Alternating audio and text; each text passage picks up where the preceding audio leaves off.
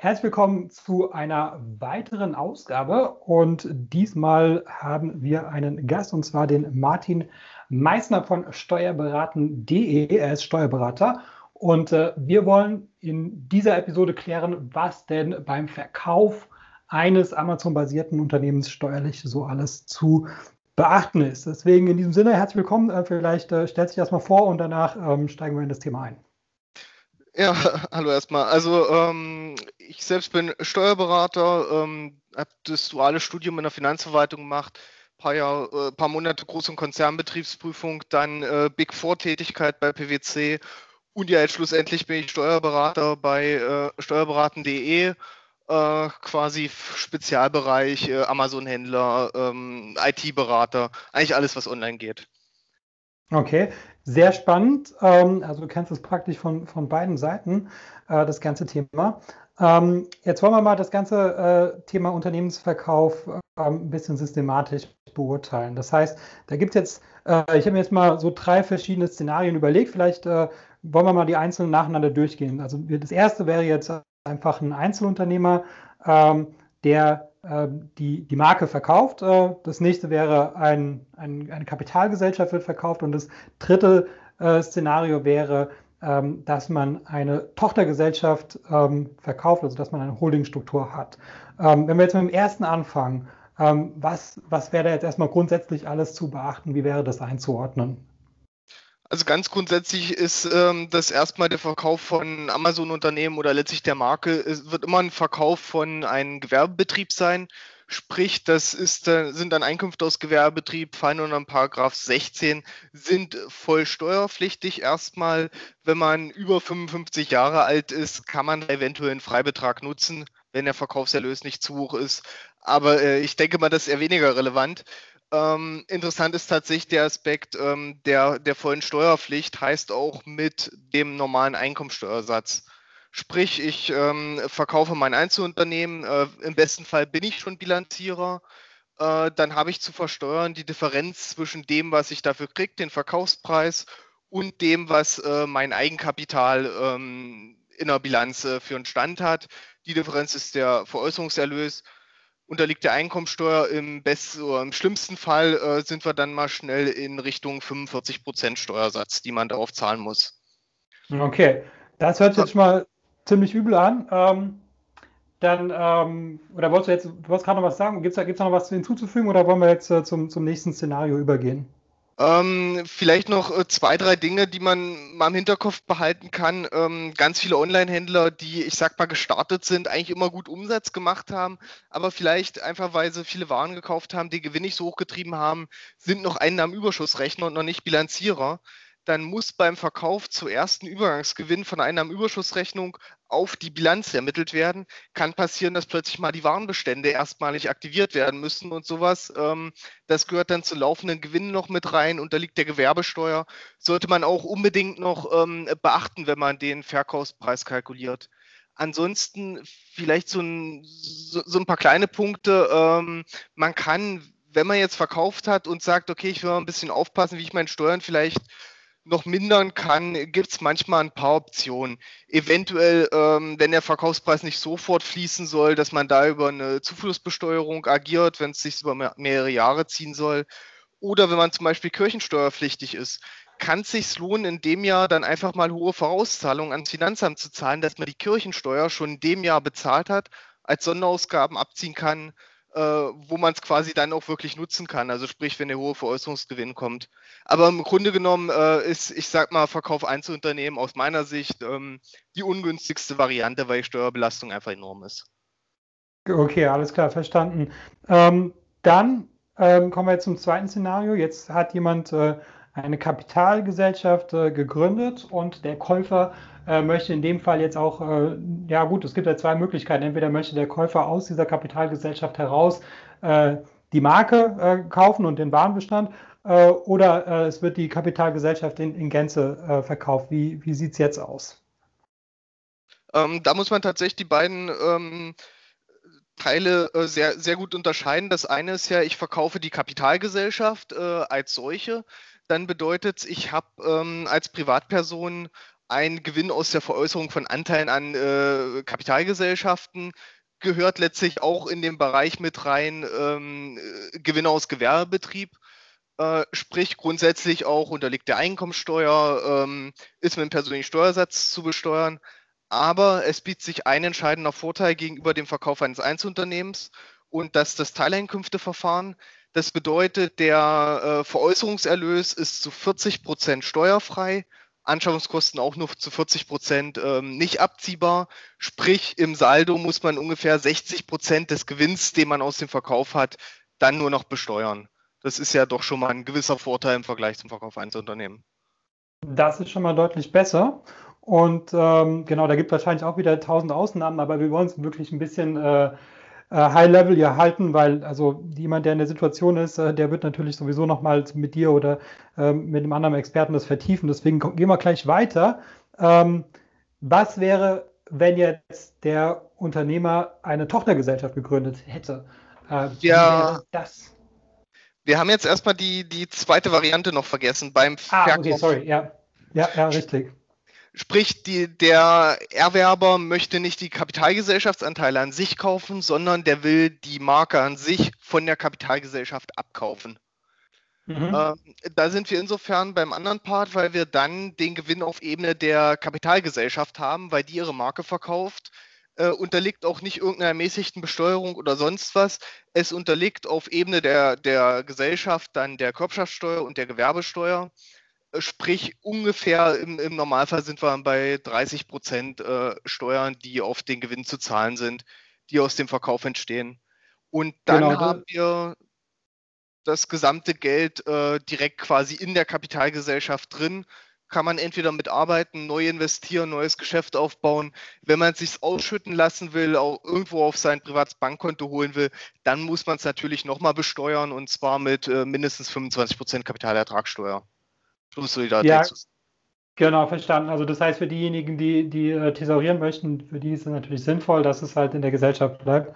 Ähm, jetzt warten wir jetzt, das, äh, wir hatten das Ganze schon mal gemacht und damals hast du auch nochmal ähm, eine Sache eingeschoben. Ähm, wie ist es denn aus der Sicht des Käufers? Wollen wir das jetzt auch an der Stelle nochmal ganz kurz besprechen, weil der hat ja möglicherweise auch Präferenzen und letztlich ist es ja egal, wer die Steuer zahlt. Ne? Wenn nämlich der Käufer Steuern spart, dann kann man es ja für mehr verkaufen oder umgekehrt. Das heißt, äh, Kannst du dazu auch noch mal was sagen? Wie, was hat der denn für, für Möglichkeiten?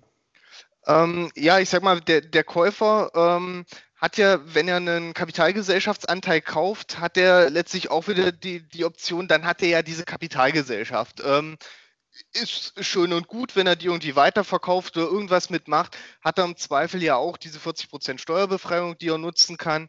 Eventuell hat er aber auch eine Holding und kauft über die Holding die Kapitalgesellschaftsanteile. Das nützt ihn im ersten Moment relativ wenig, weil solange er die Anteile nicht verkauft, sind da starr alles, was er dafür bezahlt hat, Anschaffungskosten für diese Kapitalgesellschaft. Dagegen, wenn er eine Marke direkt kauft, kann das Vorteile haben. Einfach dadurch, dass er ja letztlich ähm, mehr dafür bezahlt, als in der Bilanz steht. Und die Differenz sind dann im Zweifel tatsächlich immaterielle Wirtschaftsgüter. Die können natürlich sowas sein wie, wie Kosten für eine Domain oder ähm, dergleichen. Gut, die bleiben dann stehen, die sind nicht abschreibungsfähig, aber es kann auch sowas wie ein Geschäfts- oder Firmenwert sein oder einfach ähm, ja, Geschäftskontakt oder äh, alles solche Sachen, wo man sagt, okay, das sind jetzt immaterielle Wirtschaftsgüter. Wenn der Erwerber einen Kaufpreis dafür bezahlt, dann kann er die auch bei sich aktivieren. Und der große Vorteil ist, er kann sie auch steuerlich abschreiben. Sprich, ich kann mir als äh, Käufer einen Teil des Aufwandes, ähm, den ich dafür bezahlt habe, um die Marke jetzt zu erwerben, kann ich über einen gewissen Zeitraum auch steuerlich abschreiben und damit meine eigene Steuerlast mindern. Das ist ja durchaus ein äh, Aspekt, aus dem ähm, Käufer sagt, der ich will die die Marke haben und nicht die Anteile. Ja, genau, muss man sich einfach mal durchrechnen, ne, was da in Summe äh, besser ist und äh, so kann man das ja dann wahrscheinlich auch gestalten. Ähm, dann kommen wir jetzt mal zum, zum letzten Szenario. Jetzt, jetzt hat man die Holding. Ähm, wie ist das steuerlich zu betrachten? Die Holding ist ähm, natürlich der schönste Fall bei allen aus äh, Verkäufersicht. Und zwar ist es so, dass ähm, eine Kapitalgesellschaft, die Anteile einer anderen Kapitalgesellschaft verkauft, dies zu 95 Prozent steuerfrei machen kann. Das bedeutet, nur 5 Prozent des Veräußerungsgewinns sind dann letztlich zu besteuern und die unterliegen dann dem Steuersatz der Kapitalgesellschaft 30 Prozent. Also sprich, man hat auf diesen Veräußerungsgewinn dann effektiv 1,5 Prozent Steuern. Mhm, das ist sehr gut. Ja. Ähm, die Frage ist, ähm, die meisten Leute fangen an und äh, rechnen ja noch nicht oder planen das noch nicht fest ein, dass sie später mal verkaufen werden. Das heißt, äh, ich, also 99 Prozent der, der ähm, Hörer von diesem Podcast, die haben eben nicht so eine Holdingstruktur, aber es würde vielleicht Sinn machen. Was, was sind denn jetzt so die Optionen für diejenigen, die nicht äh, mit so einer Struktur angefangen haben? Was, was, was kann man denn jetzt noch machen, möglicherweise sogar rückwirkend machen, ähm, um so eine Struktur zu haben? Also es gibt immer zwei Möglichkeiten. Das, das eine ist wirklich äh, vorwärtsgewandt und äh, nicht unter Ausnutzung aller Möglichkeiten. Man kann theoretisch jetzt eine Kapitalgesellschaft gründen oder auch zwei Kapitalgesellschaften, also äh, Mutter-Tochter-Gesellschaft und kann sein Amazon-Business jetzt direkt an diese verkaufen, äh, realisiert dadurch den Gewinn auf privater Ebene, muss Geld versteuern, das er ja effektiv in dem Moment wahrscheinlich gar nicht hat, ist, ist ein riesen Liquidität, äh, Liquiditätsnachteil. es gibt aber auch die, die steuerlichen Möglichkeiten, jetzt einfach das Umwandlungssteuergesetz in solchen Fällen zu nutzen. Man kann ein Einzelunternehmen jederzeit ähm, in eine Kapitalgesellschaft einbringen. Voraussetzung ist, dass das Einzelunternehmen positives Eigenkapital hat und dass man für die Einbringung äh, neue Anteile bekommt. Heißt, ich habe meine ähm, Muttergesellschaft gegründet, ähm, und gebe dann einen Euro neue Anteile aus und bringe dafür mein Einzelunternehmen ein, dann kann ich das komplett zu Buchwerten machen, sprich die Einbringung ist erstmal steuerneutral. Ähm, man kommt dann in, in gewisse Schwierigkeiten, wenn, weil man dann eine siebenjährige Sperrfrist hat. Heißt, innerhalb von sieben Jahren darf man dann die Anteile äh, oder diesen neuen Anteil an der Kapitalgesellschaft nicht verkaufen. Ähm, wenn man das Ganze in eine Holdingstruktur reinbringen will, ist das auch noch gar kein Problem, weil man diese, diesen Anteil, wie gesagt, in eine neue Kapitalgesellschaft einbringen kann zu Buchwerten und dann kann man diese Kapitalgesellschaft wiederum äh, in eine Kapitalgesellschaft einbringen, muss dafür auch neue Anteile rausgeben. Auch das geht zu Buchwerten. Sieben Jahre Sperrfrist. Also das ist erstmal alles völlig steuerneutral möglich, wenn man halt die sieben Jahre mit einplant. Ein gewisser Rückwirkungszeitraum ist da auch gleich mit drin. Und zwar kann man das bis zu acht Monate rückwirkend machen. Und acht Monate bedeutet ähm, bis zum Zeitpunkt der Anmeldung Handelsregister. Sprich, wenn ich diese, diesen Einbringungsvorgang bis Ende August beim Handelsregister anmelde, kann ich das auf den 1.1. des Jahres zurückbeziehen. Mhm. Okay, das ist, das ist gut natürlich für diejenigen, die das äh, äh, für die Zukunft planen. Aber was ist, wenn das jetzt schon eigentlich zu spät ist? Also das heißt, wenn jemand sagt, ja, ich, ich möchte verkaufen und ich warte jetzt auch nicht mehr sieben Jahre, ähm, dann hast du gesagt, okay, man kann jetzt äh, die, das, das Business einbringen, man muss es aber in dem Moment versteuern. Ähm, was ich jetzt sofort denke, ist, okay, ähm, zu welchem Preis kann ich das denn einbringen? Äh, und muss der irgend, zu irgendeinem Verhältnis äh, zu dem Preis stehen, zu dem ich es später äh, möglicherweise verkaufe. Also kann ich jetzt das zum Beispiel für 10.000 Euro einbringen und danach ein äh, halbes Jahr später für 100.000 Euro verkaufen. Ähm, oder wird das, wird das dann, äh, wird man dann sagen, nee, das war ja klar, dass es damals keine 10.000 Euro wert war. Ähm, wie soll man das überhaupt beurteilen, sowas?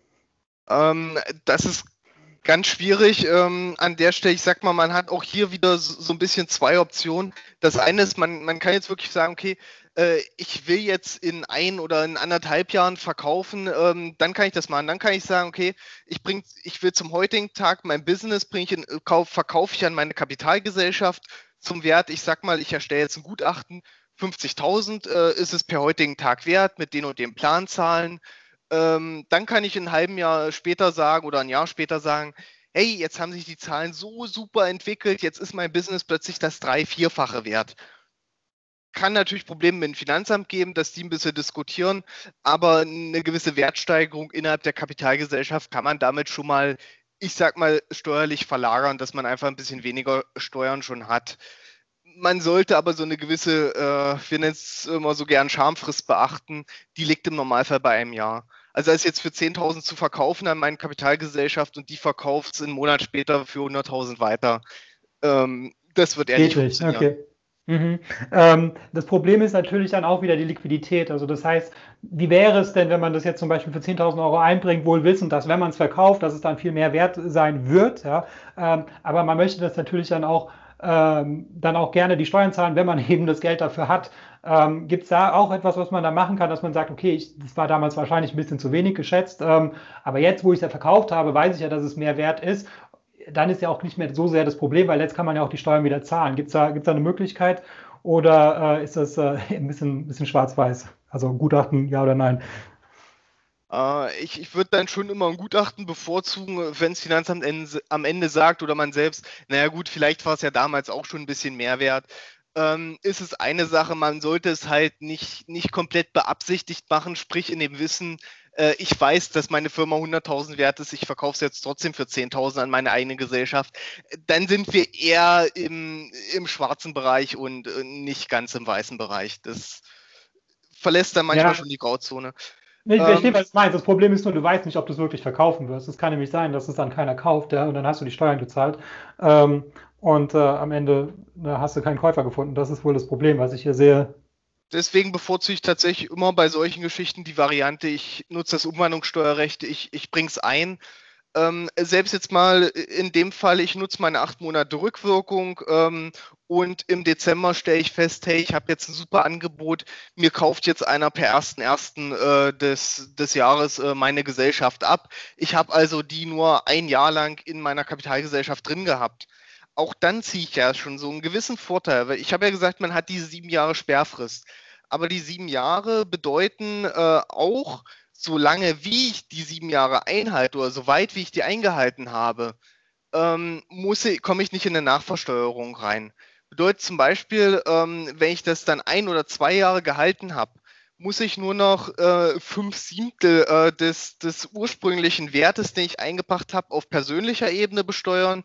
Die anderen zwei Siebtel wären dann auf Ebene der Kapitalgesellschaft. Also ich verlagere, je länger ich äh, das nach einem Umwandlungssteuer, äh, Umwandlungssteuerrecht eingebracht habe und dann halte, desto mehr verlagere ich quasi das Steuersubstrat äh, in die Kapitalgesellschaft rein und reduziere damit letztlich die persönlichen Steuern. Das ist ein guter Punkt, ja. Das heißt, äh, auch, auch ein Siebtel, ne? ist, ja, ist ja auch schon mal besser als gar nichts. Ähm, genau, dann, jetzt haben wir über diese ganze Holding-Struktur schon gesprochen. Was, was ist das, was, was kostet das zusätzlich? Also jetzt äh, im Vergleich zu jemandem, der, der eine GmbH hat und wenn man jetzt zusätzlich noch diese Holding-Struktur hat, was, was sind da so die zusätzlichen Kosten äh, pro Jahr? Ähm, ich sag mal, die zusätzlichen Kosten ähm, kann man auch ähm, für sich selbst äh, relativ gering halten, weil so eine reine Holdinggesellschaft, in der passiert ja an sich nicht viel. Sprich, ich brauche zwar ein Bankkonto, kann ich ein kostenloses nehmen. Ich habe eventuell so ein, so ein paar ähm, Beiträge, äh, gegebenenfalls IHK, so, so einen ganzen Kram, die immer Geld haben wollen.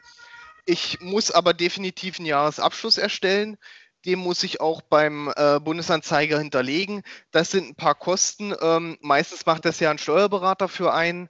Ähm, da muss man, ich sag mal, ein bisschen verhandeln, wenn man die operative Gesellschaft, mit der ja eigentlich das Geschäft gemacht wird, äh, bei seinem Steuerberater hat, dann kann der in meisten Fällen die Betreuung der Holdinggesellschaft, Abschlusserstellung etc. auch relativ kostengünstig anbieten, dass man sich da vielleicht im Bereich der Gesamtkosten äh, am Ende des Tages irgendwo zwischen 750 bis 1000 Euro bewegen kann. Mhm. Wäre das bei euch auch so? Also wenn man bei euch schon, schon Kunde ist äh, und dann zusätzlich die Holding hat, Wäre das dann auch in, in, in der Region etwa? Äh, ja, also ich, wir haben verschiedene Kalkulationen, ähm, aber wenn ich die quasi auf den Tisch kriege und sage, okay, hier, will jetzt jemand seine Holding äh, durch uns auch noch ähm, betreuen lassen, dann gibt es die entsprechenden äh, Rabatte zur normalen Kalkulation darauf, bis das in Verhältnis steht, wo wir sagen, das passt zu unserem Aufwand, das passt zu dem, was, was der Mandant durch die Holding ja einen Mehrwert hat und ähm, im Normalfall findet man da schon eine, eine, sinnvolle Lösung. Okay, also gar nicht mal so schlimm, ja. Ähm, also ähm, lohnt sich durchaus vielleicht, äh, selbst, selbst wenn man jetzt nicht, nicht 100% sicher ist, ob man es verkaufen will. Ähm, allein deswegen, weil, weil man ja mit jedem Jahr, äh, wo man das hat, äh, schon, schon, schon Geld praktisch sparen kann. Ja? Das heißt, äh, der Optionsnutzen, den, den sehe ich jetzt hier auf jeden Fall. Ähm, also genau, aus meiner Sicht ja auch bei an der Stelle, weil wir ja wirklich dabei sind zu sagen, verkaufe ich mein Einzelunternehmen 45% Steuern, verkaufe ich eine Tochtergesellschaft in der Holding 1,5% Steuern erstmal. Ähm, die Differenz äh, für ein Jahr fängt sich ja schon an zu lohnen. Ja, auf jeden Fall. Ja. Okay, dann ähm, haben wir ja auch viele äh, Amazon-Seller, die ich so kenne, die wohnen äh, im Ausland und haben halt eben auch ihre, äh, ihr, ihr Business im Ausland. Äh, sagen wir mal zum Beispiel in Zypern, das ist da äh, sehr beliebt. Ähm, was, was wäre denn jetzt ähm, aus, aus steuerlicher Sicht zu beachten, wenn man sein Business nach Zypern umzieht, äh, vor dem Hintergrund, dass man das dann später ähm, an einen Käufer in Deutschland wieder verkaufen möchte? ich sag mal, jedes Mal, wenn man irgendetwas, äh, da ist der deutsche Fiskus äh, sehr hinterher, äh, aus Deutschland herausholt, sprich, ich habe mein Business ursprünglich mal in Deutschland gegründet, ähm, ziehe jetzt nach Zypern um, leite von da die Geschäfte der Gesellschaft, ähm, so quasi auch eine Sitz äh, oder eine zumindest eine Verlegung des Geschäftssitzes stattfindet. Ich meine Anteile, die ich selbst persönlich halte, verlagere ich ins Ausland das löst vom Grundsatz her immer erstmal äh, in Deutschland eine Wegzugsbesteuerung aus. Ähm, es gibt aufgrund ähm, EU-Recht, Kapitalverkehrsfreiheit und, und dergleichen gibt es verschiedene Regelungen, durch die solche Sachen ähm, zumindest erstmal gestundet werden. Sprich, ich muss wirklich äh, bei den Stellen das äh, dann dem Finanzamt zwar melden, äh, das löst Steuern aus, der Wegzug, aber ich muss die erstmal nicht bezahlen, sondern dann auch wirklich erst, äh, wenn, wenn Verkauf oder ähnliches stattfindet. Hat aber auch zum Beispiel den Vorteil, ich habe mein Amazon-Business gegründet, nach zwei Jahren ist das meinetwegen 100.000 wert, ich ziehe nach Zypern um, verlagere alles nach Zypern, habe theoretisch quasi irgendwo einen Gewinn von äh, 100.000 äh, da fiktiv erstmal stehen, was der deutsche Fiskus haben will, leitet das von Zypern noch drei, vier Jahre und verkauft das am Ende des Tages für eine halbe Million. Dann muss ich auch nur die 100.000 quasi in Deutschland als Gewinn ähm, irgendwo berücksichtigen. Die anderen 400.000, die Differenz, äh, wäre dann halt in Zypern zu besteuern. Also auch unter mhm. dem Aspekt ähm, lohnt sich manchmal schon so ein bisschen der Wegzug. Ähm, ich bin auch aktuell an einem, ich sag mal, relativ interessanten Modell dran, wo wir noch testen müssen, ob das jetzt äh, wirklich äh, so funktioniert, wie wir uns das vorstellen. Theoretisch könnte man ähm, mit seinem Amazon-Business Holding-Struktur wunderschön äh, von Deutschland nach Zypern ziehen, verkauft jetzt ähm, sein Business in Zypern, hat noch seine Holding. In der Holding ist jetzt das ganze Geld. Man ist in Zypern ansässig und äh, schüttet sich erstmal das ganze Geld aus auf sein privates Konto.